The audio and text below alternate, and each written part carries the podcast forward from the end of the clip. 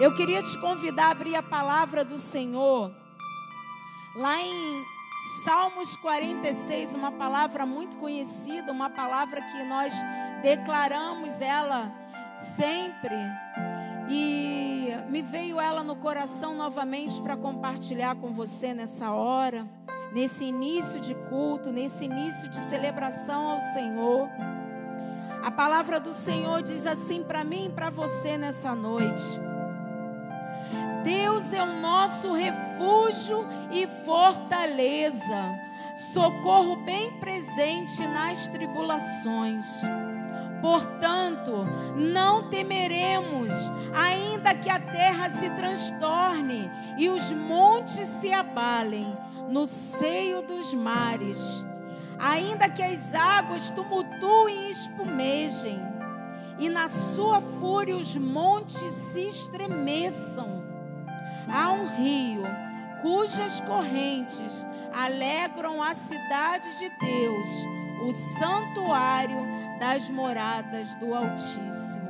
Aleluia! Glória a Deus. Dá um glória a Deus na tua casa. Glorifique o Senhor. Glorifiquem a Ele. Exalte o nome do Senhor. Não se canse de adorá-lo.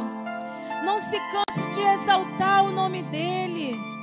Que nessa hora você possa colocar o teu refúgio no Senhor sabendo que a tua fortaleza vem dele, o teu socorro vem dele.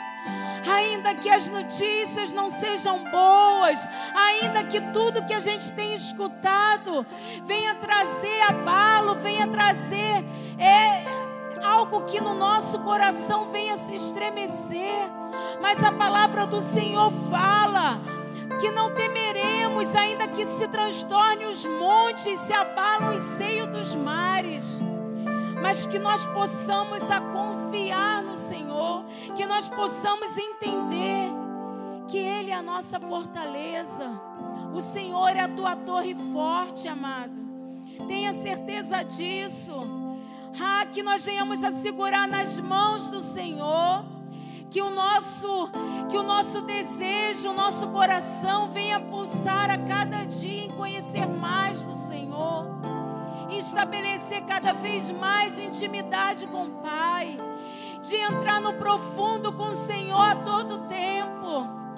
Ah, o Senhor requer de mim e de você nesse tempo, nesse tempo que se diz no dia de hoje, que eu e você venhamos entregar nossa vida totalmente a Ele nos conduzir, que Ele venha nos orientar, que Ele venha falar conosco, que Ele venha nos dar direção em todo tempo.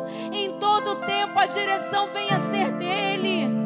Ah, em nome de Jesus, em nome de Jesus, eu queria te convidar nessa hora.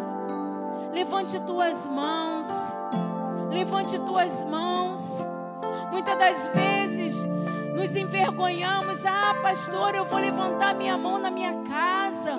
Eu vou levantar, eu vou ficar andando de um lado para o outro.